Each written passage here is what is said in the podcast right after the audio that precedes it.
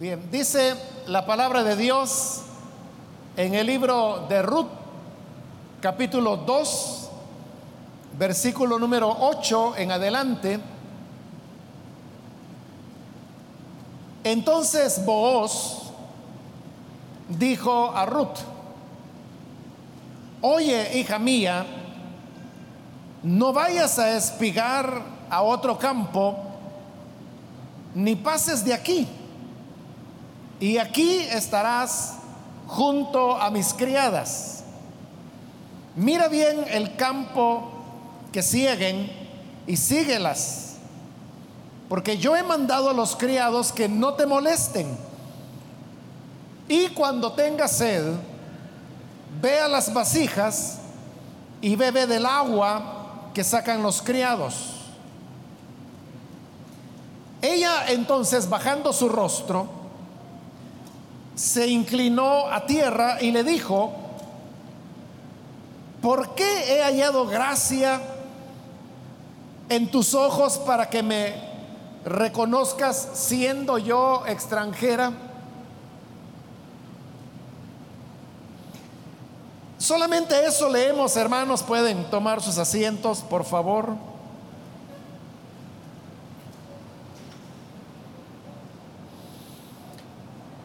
Hermanos, este libro de Ruth cuenta la historia de una familia y probablemente usted lo ha leído y entonces ya conoce un poco el argumento. Pero recordará que habían dos mujeres que habían quedado solas. Una de ellas era una señora ya que se llamaba Noemí y la otra era una muchacha joven que era Ruth, de quien toma nombre el libro. Ruth era la nuera de Noemí, pero las dos eran viudas porque tanto Noemí como Ruth habían perdido a sus esposos. Esto, hermanos, en la época en la cual ellas vivieron, representaba indigencia, pobreza. Porque, en primer lugar, las propiedades se recibían por medio de, la herencia, pero esta era una herencia del todo masculina. Es decir, los padres heredaban a sus hijos varones las herencias. Las hijas no recibían herencia de sus padres. Se suponía que era el hombre que se casara con ellas la que debería tener sus propiedades. Por lo tanto, aunque ellas tenían derecho a propiedades, porque, por ejemplo, Noemí, el esposo que había muerto, pero ese esposo tenía propiedades. ¿Qué le hubieran quedado a los hijos de Noemí? Pero estos hijos también habían muerto. Entonces Noemí se había quedado sola y como mujer que era, no podía hacer valer su derecho de propiedad sobre las propiedades que habían sido primero de su esposo y luego de sus hijos, pero como todos habían muerto, ya no quedaba más varón. La única manera era que apareciera otro varón en la familia que pudiera ser efectiva esa propiedad. Por lo tanto, tampoco podían trabajar esas tierras. El otro motivo era porque en esa época eh, las labores para ganarse la vida eran todas masculinas. Fundamentalmente la economía era agrícola y piscícola. Es decir, las personas o se dedicaban a la agricultura o se dedicaban a la pesca, otros también criaban ganado, pero todas estas eran actividades puramente masculinas. Había otras maneras de ganarse la vida, como por ejemplo los artesanos, que hacían todo lo que hoy hacen las fábricas. es decir, calzado, herramientas, construcción, o sea, todo eso estaba en manos también de hombres, no eran las mujeres las que hacían esto. De manera que Noemí y Ruth llegan a Belén y sucede que llegan justo en el momento cuando comenzaba a levantarse la cosecha del trigo y de la cebada, que eran los rubros principales que se cultivaban. Pero en todo caso, aunque fuera la cosecha y hubiera trabajo, ellas no podían trabajar porque eran mujeres. Para colmo, Ruth ni siquiera era israelita, sino que ella era moabita, de manera que ahora ha venido a Israel por acompañar a su suegra que ha quedado viuda, aunque ella también está viuda. Es decir, que viene a una tierra que no es su país, donde no conoce a nadie, donde no tiene familia, donde tienen otra cultura, donde tienen otras costumbres. Pero cuando ya están en Belén, aunque la Biblia no lo declara, lo más probable es que tuvo que ser Noemí, la suegra, quien le dijo a Ruth, mira, aquí en nuestro país hay una costumbre. Y es que las personas que recogen la cosecha, los segadores, ellos van levantando las espigas de, de, trigo, van levantando la cebada, pero algunas veces hay espigas que se les quedan que por descuido o por ir rápido no las logran arrancar. Esas espigas que quedan ahí tiradas o que caen a la tierra, Aquí en nuestro país la ley dice, porque así lo había dicho Moisés, que los pobres podían recoger esas espigas, llevárselas a casa, sacar el grano, para que así tuvieran algo, aunque sea un poquito, para comer. Entonces Ruth dice, de veras, porque allá en Moab no hay nada de eso, allá hasta el último grano recogen. No, le dice Noemí, pues aquí hay esa consideración hacia las personas pobres, así de que tú puedes ir y buscar un lugar donde ya los segadores hayan pasado y todo lo que encuentres tirado o las espigas que no hayan sido cortadas, tú puedes cortarlas porque eres pobre.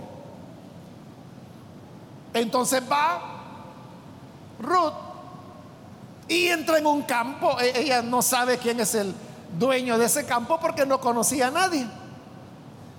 Pero iban los criados, los obreros, los segadores, iban adelante levantando toda la cosecha de trigo. Y entonces conforme Noemí le había explicado, Ruth va atrás y ella ve de que por aquí quedó un pedazo de espiga, la recogía, por allá quedó otra, la recogía, por acá había otra espiga que no la habían cortado, entonces ella iba recogiendo Claro, no era mucho, porque era lo que quedaba por olvido, porque se les había caído a los segadores. Pero eso lo iba recogiendo y la ley de Moisés decía que eso era de ella y eso lo podía usar para sobrevivir. Entonces iban caminando y era, hermanos, ahí más o menos como una cuestión pues, de, de suerte, ¿verdad? que si se encontraban muchas espigas o se encontraban pocas. Pero era todo el día que había que estar ahí porque mientras más fueran detrás de los segadores, más podía recoger y así tener un poquito más para comer, aunque sea uno o dos días. Entonces el día fue avanzando y ya a media mañana resulta que llega el dueño de esas propiedades era un hombre israelita que se llamaba Boaz. Él ya era un señor de edad. Y cuando llega, llega para ver cómo va el trabajo, cómo va la cosecha, saluda a los segadores, pero él logra ver que allá atrás hay una joven que viene y él no la conoce. Entonces les pregunta a los segadores, miren, ¿y aquella muchacha que viene allá quién es? Ah, le dijeron, esa es Ruth, es una moabita. Y dicen que ha venido porque quiso acompañar a su suegra. Noemí no quiso dejarla sola porque ella quedó viuda. Sí, dijo él, yo, yo sé el caso de Noemí que perdió a su esposo y a sus hijos. Pues esa es la joven, le dijeron. Entonces vos va y se acerca a Ruth y la saluda. Pero al saludarla, le dice las palabras que hoy leímos en el versículo 8. Oye, hija mía, no vayas a espigar a otro campo ni pases de aquí. Y aquí estarás junto a mis criadas. Mira bien el campo que siguen y síguelas, porque yo he mandado a mis criados que no te molesten. Hasta este momento, hermanos, lo que vos le ha dicho ahí es lo mismo que Ruth ya sabía. Porque lo que le está diciendo es, mira, no, no vayas a ir a, a recoger. Aquí en El Salvador, cuando se trata del café, a eso le llaman pepenar, ¿verdad? Que recoger aquellos pequeños granos que quedaron o que se le cayeron a los que, que van recogiendo el café. Aquí era trigo. No vayas a ir a otro lugar, sino que quédate aquí, le dijo. Y mira dónde van las criadas, donde van cegando. Tú ve detrás de ellas y recoge todo lo que puedas. Bueno, eso es lo que Ruth había estado haciendo toda esa mañana porque era lo que la ley de Moisés decía. Pero ahora viene y vos le dice algo más. En el versículo 9, la segunda parte, cuando tenga sed, ve a las vasijas y bebe del agua que sacan los criados. Es decir, que estaban los segadores y estaban los criados. Los criados lo que hacían era apoyar a los segadores y ahí vemos de que una de las tareas de los criados es estar acarreando agua para que los segadores tuvieran que beber, que no tuvieran que ir hasta allá al pozo a beber, sino que los criados llevaban el agua y que así pudieran continuar avanzando. Entonces Boaz le está diciendo, sigue recogiendo espigas acá y cuando tenga sed, toma del agua, bebe del agua que los criados han sacado. Yo ya hablé con ellos y ya les dije que no te molesten. Esto sí era nuevo. Porque la ley de Moisés no decía que había que darle agua a los pobres, sí decía que ellos podían recoger las espigas. Pero ahora Boaz le está concediendo un beneficio más. Y dice, cuando tengas sed, no tienes que parar de recoger e ir hasta el pozo a beber agua o aguantarse todo el día. No, aquí el agua que mis criados traen, tú puedes beber la que quieras. Y ellos no te van a decir nada. Yo ya les dije que no te molesten. Cuando Ruth escucha lo que vos le está diciendo, ella, hermanos, se derrama en gratitud y agradecimiento delante de él. Porque dice el versículo 10, que ella bajando su rostro, se inclinó a tierra y le dijo a vos, ¿por qué he hallado gracia en tus ojos para que me reconozcas, siendo yo extranjera? Si ni siquiera soy de tu pueblo, ni siquiera soy tu compatriota. ¿Y por qué me muestras tanto favor? Pero esto dice la escritura que Ruth se lo estaba diciendo inclinada a tierra, es decir, que ella se había postrado para expresar su gratitud delante de vos. Es decir, que ella lo que está mostrando es un profundo agradecimiento por el favor que vos le ha concedido de que pueda también tomar agua de la que sus criados llevan allí. Lo otro de recoger espigas, eso estaba normado por la ley de Moisés. Eso no solo vos lo hacía, eso todos tenían que hacerlo, porque así lo había dicho Moisés. Pero esto de dar agua, no. Ahora, lo que quiero hacerle notar es que Ruth estaba agradecida, pero al mismo tiempo impresionada de ver eh, el favor, la gracia, el apoyo que vos le estaba dando. Al darle de beber que tomara el agua que ella quisiera. Pero si usted ha leído la historia de Ruth, usted sabrá, hermanos, de que esto fue el día que vos conoció a Ruth. Y esto apenas fue el inicio de una serie de bendiciones y privilegios que vos le irá dando a Ruth cada vez más.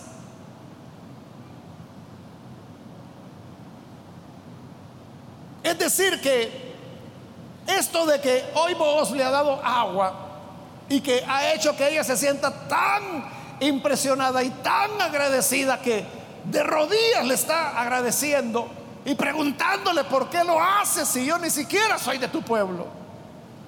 Eso no es nada para todo lo que vos habrá de darle posteriormente.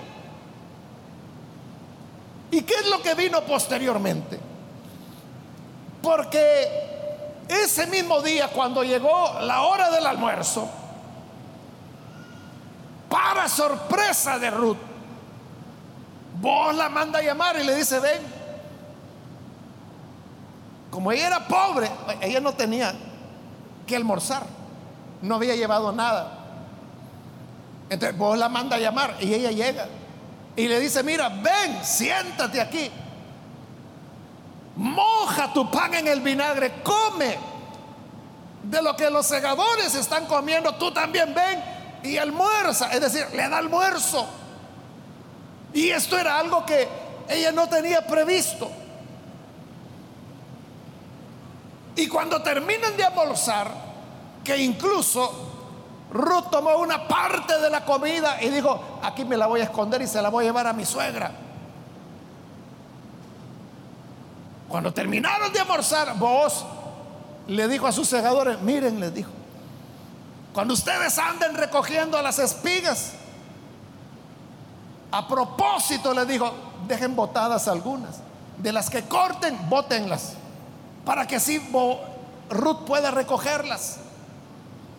Y los criados obedecieron. Allá iban recogiendo y recogiendo, pero a propósito agarraban dos, tres espigas y las dejaban botadas. Y entonces, ¿eso qué significaba? Que a Ruth le comenzó a abundar y abundar lo que iba recogiendo. Y quizás ella misma decía, pero qué descuidados. Les cayó mal el almuerzo porque en la mañana estaban trabajando bien y hoy en la tarde están dejando mucho votado. Bueno, pero mejor para mí, dijo Ruth, porque eso me pertenece. Y recogió y recogió más y más y más, pero era el favor de vos que estaba dándole ahora más bendición. Después de eso y después de algunos días, y esto continuó. Ella siguió detrás de los segadores de voz, siguió bebiendo del agua, siguió comiendo de ellos. Pero una noche vos le dijo, mira, extiende tu manto. Y ella lo extendió. Y le dio seis medidas de cebada. Es decir, aquí no era, esta ya era la cebada limpia. Como dijéramos nosotros, el grano ya oro, si fuera café, ¿verdad? O sea, es decir, lo, que se va a usar, lo que es puramente, lo que tiene valor. pero ahí no era café, era cebada. le pone seis medidas y le dice, mira, para que no vayas con las manos vacías y se lo lleves a tu suegra. Esto no lo esperaba ella, era una bendición mayor. Pero la cosa no termina ahí, hermanos. Sino que después de esto, vos le dice que, que la va a redimir Lo cual significa que él se va a casar con ella para poder tener hijos y que los hijos varones que nazcan no van a ser de ellos, sino que van a ser de Noemí, de su suegra. Para que así ellos puedan, ellas puedan recuperar las tierras que habían sido de, de los difuntos. Entonces viene vos y se casa con ella. Pero no termina ahí todavía, sino que ya casados, efectivamente, Ruth concibe, queda embarazada y resulta que tiene un niño y es un varón. A este le ponen como nombre Obed. Y entonces Noemí, que era la suegra, o quien había sido su suegra, es la, nana, diríamos nosotros, que cría el niño. Y entonces todos lo tomaron como que si era hijo de ella y con eso legalmente ella recuperaba las tierras porque eran de su hijo varón ahora, porque era un varón. Hijo que realmente era de Ruth. Este Obed crece se hace hombre, se casa y también tiene un hijo. Y este hijo se llamó Isaí. Isaí creció, se hizo hombre y también se casó y tuvo varios hijos, pero uno de ellos se llamó David, que es el rey David que nosotros conocemos en la Biblia. Es decir, que Ruth llegó a ser la bisabuela del rey David. Y usted sabe que desde el punto de vista de las profecías, David es el padre del Señor Jesús. Por eso es que a Jesús en los evangelios la gente le decía, hijo de David. Es decir, de ahí vino el Salvador. Lo que quiero hacerle notar es cómo comenzaron las cosas. Comenzó con Ruth, una mujer joven que había enviudado con una suegra también viuda, pobres, que tenía que andar recogiendo para poder comer. Así empezó todo. Pero vos comenzó a bendecirla y a bendecirla y a bendecirla y a bendecirla porque vos es el que se convierte en el redentor de ella. Y desde ese punto de vista, vos es una figura, es un tipo de Jesús, quien es el redentor de los seres humanos. Por eso le digo que cuando vos le concedió la primera gracia que le dijo, mira, cuando tenga sed puedes beber de esta agua. Ella, hermano, se cayó de rodillas, agradecida porque para él eso era, para ella eso era una maravilla. No era nada, hermanos. No era nada con todo lo que vos tenía preparado para irle dando cada vez más, más, más, más, más. De tal manera que el nombre de Ruth aparece en la genealogía del Señor Jesús. Ahí está su nombre. Es una de las pocas mujeres que se mencionan en la genealogía del Señor Jesús. Entonces vea, de la pobreza, de la mendicidad, podríamos decir. No es que pudiéramos decir, eso era. Ella vivía de la mendicidad de ahí. Ella se exaltaba hasta llegarse a convertir en la bisabuela del rey David, el antecesor del Cristo, el redentor de Dios. Entonces, esto significa, hermanos, que las bendiciones que Dios tiene preparadas para nosotros, hermanos, ni las podemos imaginar. No tenemos nosotros manera de saber todo lo que Dios tiene preparado para nosotros. No lo sabemos, no lo imaginamos, es totalmente inesperado. Esto, hermanos, es igual que Natanael, uno de los discípulos del Señor Jesús. llegó su hermano donde Natanael y le dijo, mira, hemos encontrado a un hombre que quizás es el Cristo. Así dijo Natanael. ¿Y de dónde es? Ah, él es de Galilea, le dijeron. Ah, no, dijo él. ¿Cómo va a ser el Cristo si de Galilea de ahí nunca salió nada bueno? Pero entonces le dijeron, por no andar peleando, le dijeron, mira, mira, tú ven y mira, juzga tú. Entonces, Natanael va. Y cuando ya se va acercando a Jesús, Jesús lo ve y le dice, miren, ahí viene un buen israelita en el cual no hay engaño. Y Natanael se extrañó. Y dijo, bueno, ¿y tú por qué dices de eso? Si es primera vez que me ves, ¿cómo puedes decir que en mí no hay engaño? ¿Cómo es que me conoces? Y le dijo a Jesús, es que mira, antes que te llamaran, yo te vi cuando estaba bajo la higuera. Y entonces Natanael se da cuenta que él había estado bajo una higuera cuando lo fueron a invitar a venir. Y entonces cuando se da cuenta que el Señor le ha dicho esto, entonces él queda sorprendido y le dice, verdaderamente, tú eres el enviado, tú eres el que Dios iba a enviar. Y Jesús le dijo, ya creíste, le dijo. Ay, Dios le dijo, si no has visto nada, si con esto estás impresionado, espérate a ver todo lo que viene, todo lo que va a suceder, porque de verdad te digo que a partir de hoy verás los cielos abiertos y ángeles que suben y bajan sobre el Hijo de Dios. Ahí está lo que le digo. Natanael, hermano, ni se imaginaba con quién estaba hablando. Solo porque le dijo, te vi debajo de la higuera. Y por eso que Jesús le dijo, porque te dije, te vi debajo de la higuera, ¿crees? Hermano, ¿qué era eso de decirle, te vi debajo de la higuera?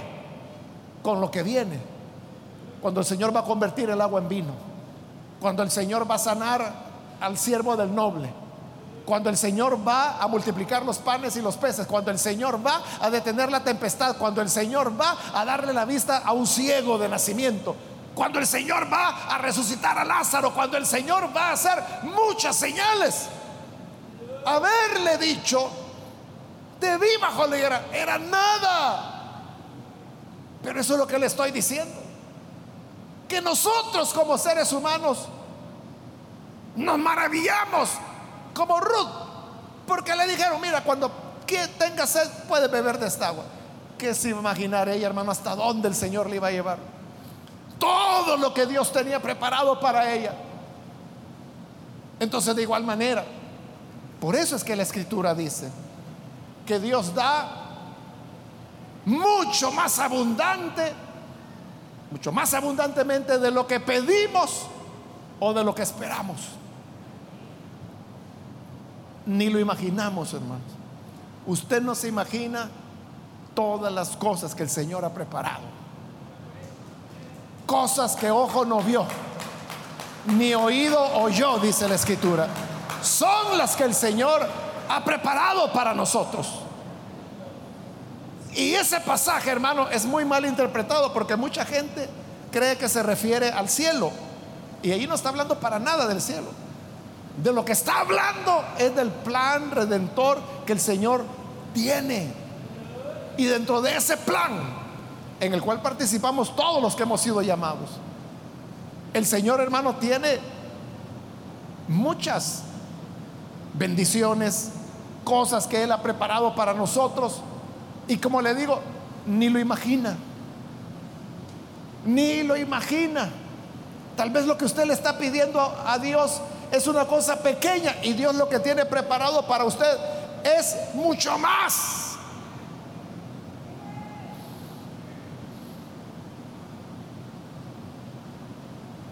Si usted, hermano, observa la naturaleza, la naturaleza expresa la generosidad de Dios. Porque se siembran unas pocas semillas y mire cómo se multiplican. Una milpa usted sabe que nace de un, una semilla de maíz que se sembró. Germina y se convierte en milpa. Pero ¿cuántas mazorcas salen de cada milpa? ¿Y cuántos granos tiene cada mazorca? Entonces lo que era uno se multiplicó muchísimo. O usted tiene un árbol de mango en su casa. Ese árbol nació de una, una semilla. De mango. Pero cuando viene la cosecha, hermano, a veces hasta se enoja usted. Porque ya mucho mango. Por eso es que cuando uno va, hermanos, a ciertos lugares del interior del país en época de cosecha de mangos, hermano, está cubierto el piso. Ya la gente ni lo recoge. Porque ya es demasiado. Esa es la naturaleza, que da mucho más de lo que uno imaginó. Siempre mucho más abundante. Algunos han hecho cálculos, hermanos, de que en, en, un área de tierra del tamaño de una puerta, y hay algunos lugares donde eso aconseja tomar una puerta vieja y cubrirla de tierra y sembrar ahí pepino, que frijoles, que tomate, las cosas que usted necesita en la casa. Y esa área del tamaño de una puerta, dicen ellos que alcanza para todo lo que una familia necesita. En una porción de tierra así tan pequeña. Esa es la generosidad de la naturaleza, pero es, como le dije, la naturaleza lo que está haciendo es expresar la generosidad de Dios. Entonces así es Dios. Que quizás nosotros lo que le estamos pidiendo es igual que aquella mujer sirofenicia que le dijo, Señor, aunque sea una migaja de las que tus hijos desperdician, aunque sea una migaja, dame. Nosotros eso es lo que decimos, dame una migaja. Pero el Señor lo que tiene para nosotros es una hornada de pan caliente para que lo podamos disfrutar. Toma, come, bebe mucho más de lo que uno se imagina. Así es Dios. Y esto es lo que Ruth no sabía, porque ella era moabita, era pagana. Ella no sabía nada del Dios de Israel. Entonces le comenzó a sorprender que cada vez le daban más, más, más, más. Mire, y llegó a ser más bienaventurada que cualquier mujer israelita, cualquier mujer nacional. Porque ella es la bisabuela, la única bisabuela que David tuvo, ninguna otra. Y por lo tanto, antecesora del Cristo. Y por eso le digo, es uno de los pocos nombres de mujeres que aparecen en la genealogía de Jesús. Extrañamente, las mujeres que se mencionan en la genealogía de Jesús, todas tenían hermanos un pero. Por ejemplo, se menciona Rahab, que ni era israelita y tampoco era una mujer tan honesta porque su oficio era prostituta. Ejercía la prostitución, pero está en la genealogía de Jesús. La otra mujer es Betsabé, la que cometió adulterio con Salomón, perdón, con David. ¿Cómo es eso de que una adúltera es la antecesora de Jesús? Pero lo es. Y entre ellas estaba Ruth. Ruth no fue adúltera ni nada de eso y tampoco era prostituta pero era moabita, era pagana. ¿De qué se iba a imaginar ella? Que el Señor tenía eso especial reservado para ella. Entonces, hermano, hermana, tú no sabes hasta dónde el Señor te quiere llevar. Ni siquiera lo puedes imaginar. Si tú dices, es que yo un día voy a servir a Dios. Está bien, pero yo no sé qué es lo que tú te imaginas con servir a Dios. Pero lo que Él tiene planeado para ti va mucho más allá. Mucho más allá de lo que puedas imaginar. Y si tú, igual que Ruth, caes de rodillas en gratitud delante de Dios, quizá porque te dio algo, una bendición.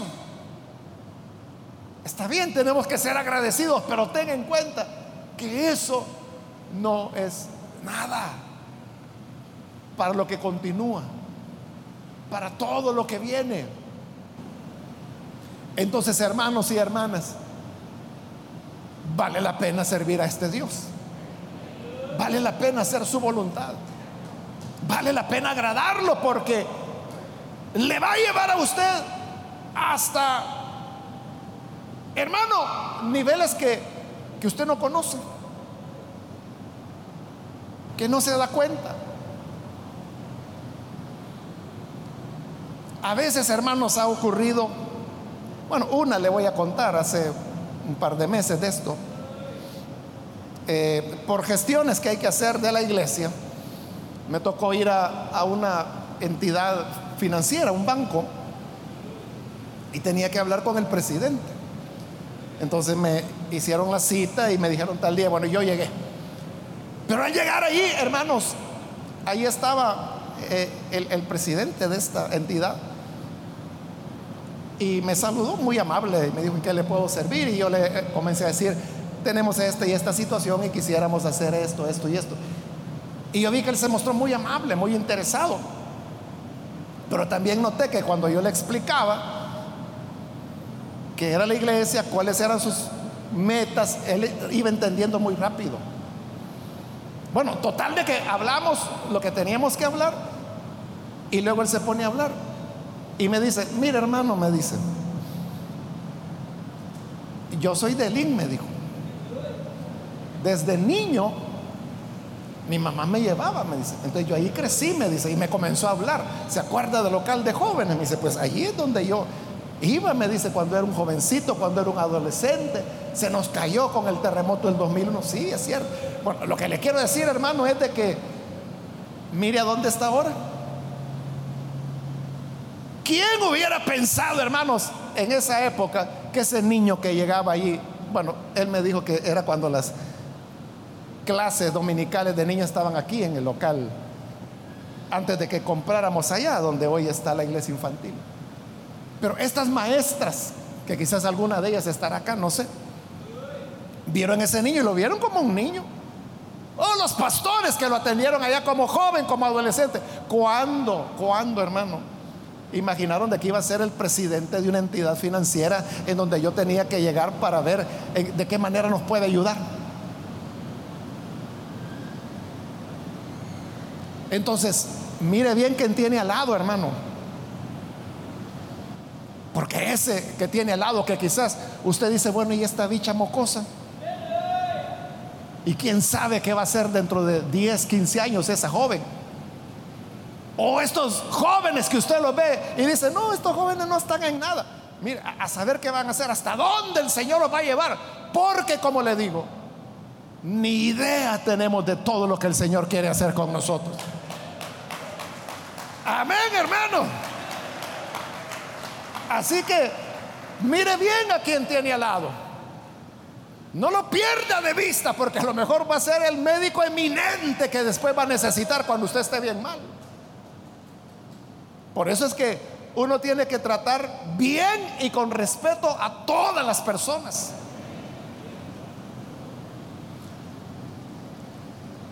Allá en Alemania hace más de 500 años hubo un maestro de escuela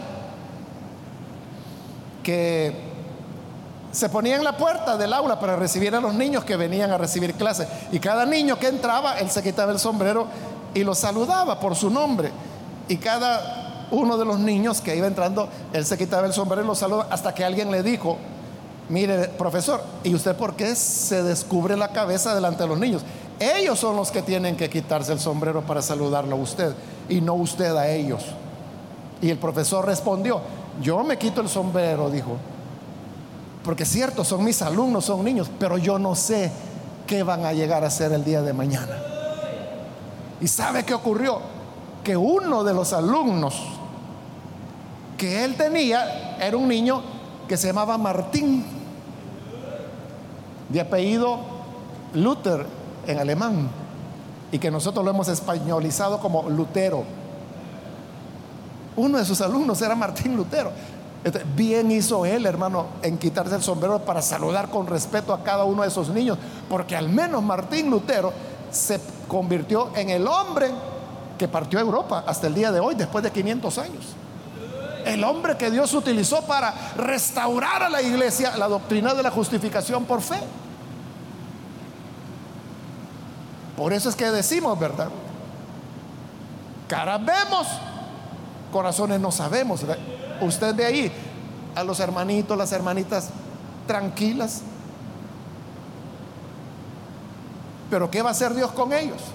¿Hasta dónde va a llevar a cada uno? No lo sabemos. Que Dios le bendiga, que lo use y que al igual que Ruth, más allá de lo que usted espera, más allá de lo que usted imagina, que así sean las bendiciones de Dios para usted y para su familia. Estamos en buenas manos. Buen consejo le dio vos a Ruth cuando le dijo, mira, no vayas a otro campo, quédate en el mío. Bien hacemos cuando nos quedamos al lado de Jesús, porque como Él no hay otro. Vamos a cerrar nuestros ojos, hermanos, y vamos a inclinar nuestro rostro. Antes de orar, yo quiero invitar a las personas que hoy han escuchado lo que la Biblia nos dice y de la oportunidad que tenemos para llegar a recibir muchas bendiciones de parte de Dios. Por eso yo quiero invitar si hay con nosotros alguna persona que todavía no ha recibido al Señor Jesús como su Salvador, pero si usted necesita hacerlo, este es el momento. Puede ponerse de pie, por favor, en el lugar donde está. Si usted desea recibir a Jesús como su Salvador, póngase de pie y vamos a orar por usted. ¿Hay alguna persona, algún hermano, amigo, amiga que necesita recibir a Jesús? Póngase en pie. Mire que ni nos imaginamos todo lo que Dios tiene preparado. Muy bien, aquí hay un hombre que se pone en pie, que Dios lo bendiga. Alguien más que necesita hacerlo puede ponerse en pie. Hoy es el momento cuando el Señor le está llamando. Hay alguien más que necesita venir al Salvador, póngase en pie. Y vamos a orar por usted. Hay alguien más que lo hace, venga. Reciba al Hijo de Dios momento para que la gracia del Señor le pueda alcanzar. ¿Hay alguien más? Póngase de pie. Hágalo ahora porque tengo que orar ya, pero aproveche estos minutos. Un minuto y vamos a orar. Póngase en pie si usted necesita a Jesús. A este redentor que siempre nos da mucho más abundantemente de lo que nosotros pedimos o esperamos. También quiero invitarse hay hermanos o hermanas que se han alejado del Señor, pero hoy necesita reconciliarse. Póngase en pie también. Alguien que necesita rededicar su vida al Señor. Póngase en pie. Nunca debió alejarse, pero hoy es el tiempo para volver y reconciliarse. Póngase en pie y vamos a orar. ¿Hay alguien que lo hace? Voy a terminar ahora, vamos a orar. Pero si hay alguien más que necesita recibir al Señor o reconciliarse, es la última invitación. Póngase de pie para que oremos por usted. A usted que nos ve por televisión, también quiero invitarle para que se una con esta persona aquí en este local y ore con nosotros para recibir a Jesús. Señor, gracias te damos por tu palabra y gracias por estas personas aquí y a través de los medios de comunicación que están dando este paso decisivo de recibirte a ti.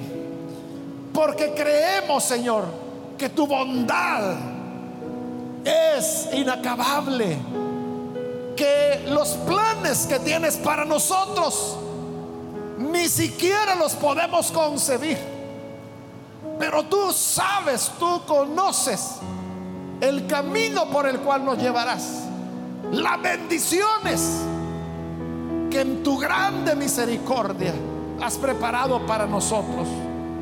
Nosotros no las merecemos porque somos extranjeros, no somos de tu pueblo, pero en tu gracia nos has adoptado y nos has hecho tus hijos. Y en esto, Señor, amor que no comprendemos, pero en el que podemos confiar. Sabemos que hay muchas cosas que tienes preparadas. Gracias de antemano por todo eso. Gracias por todo lo que nos has dado. Y gracias por todo lo que nos dará. Que no lo alcanzamos a concebir. Pero tu bondad, Señor, es maravillosa. A ti sea la gloria, bendito Dios, hoy y siempre. Amén y amén.